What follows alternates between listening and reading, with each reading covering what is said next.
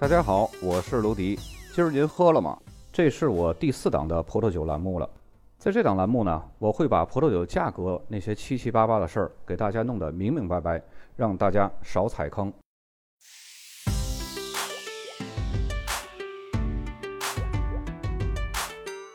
今天这期节目，咱们来说一下弗隆萨克，也是波尔多右岸的。它是位于利波尔纳镇以西几公里的地方，靠近多尔多涅河北岸。是波尔多东部著名的葡萄酒产区。弗隆萨克东部呢，山丘环绕，森林密布，风景是非常优美的。这个产区地理位置是非常优越的，历史呢也是非常悠久。曾经呢，这里是高卢人的农贸市场，随后呢，罗马人把这里修成了圣坛。在768年，查理曼大帝呢，在这儿呢又修育了防御营地。公元849年呢，这儿又遭到了哈斯丁人，也就是北欧海盗的掠夺。几百年前啊，这里就是法国贵族最偏爱的风水宝地。这儿呢有豪华的建筑，相传呢曾经有一位大元帅在这儿呢就举行过很隆重的宫廷宴会。随着这些个充满传奇色彩的故事呢慢慢流传开来呢，弗隆萨克的葡萄酒在凡尔赛宫的宫廷上也是越来越受到宠爱了。这个产区南部地区呢荟萃了很多品质卓越的葡萄酒。多尔多涅河的河边呢大部分都是冲积土地。这个地方呢，葡萄品质非常卓越，而北部地区呢，地势则会更高一些，表层土壤呢，大部分是沙石和石灰石，粘土呢相对较少，这就使得葡萄藤呢能够抵御更加炎热的天气，因此这个北部的地方呢，它的葡萄品质比南方更胜一筹。有资料记载，二零零三年的八月，这个产区的气温呢一度高达了四十摄氏度，但是这里的葡萄呢并没有受到高温的影响。咱们都知道。如果温度太高，就不适合葡萄的种植和成熟。然而，这里它葡萄并没有受到高温的影响，反而呢质量变得更好了。酿出的葡萄酒呢，无论是风味、香气，还有结构，更加的均衡。弗隆萨克产区的主要葡萄品种呢是梅洛，而且呢梅洛经常是跟品丽珠搭配混酿的。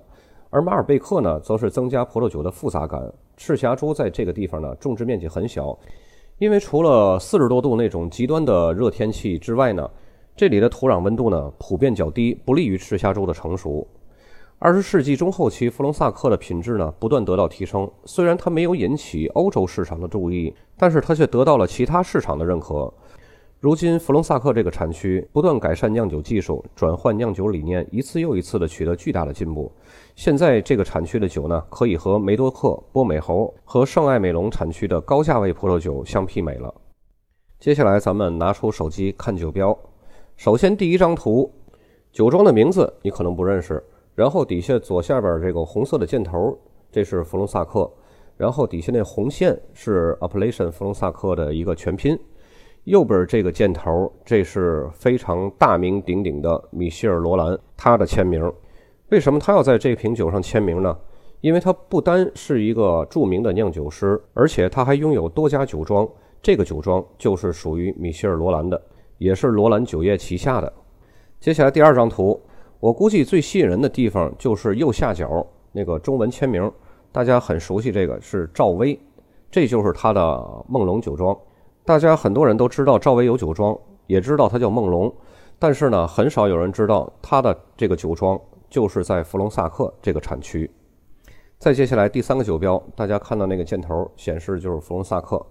大家看到这个弗隆萨克，我感觉弗隆萨克的酒呢，它的用途不是很广泛，但是它的酒的品质是非常非常的高的，然后它的价格呢也不是非常的亲民。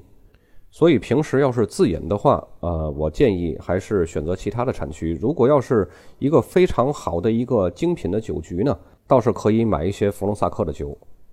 最后这一张图，大家看到很朴素的一个酒标，然后最下面也是写着弗隆萨克。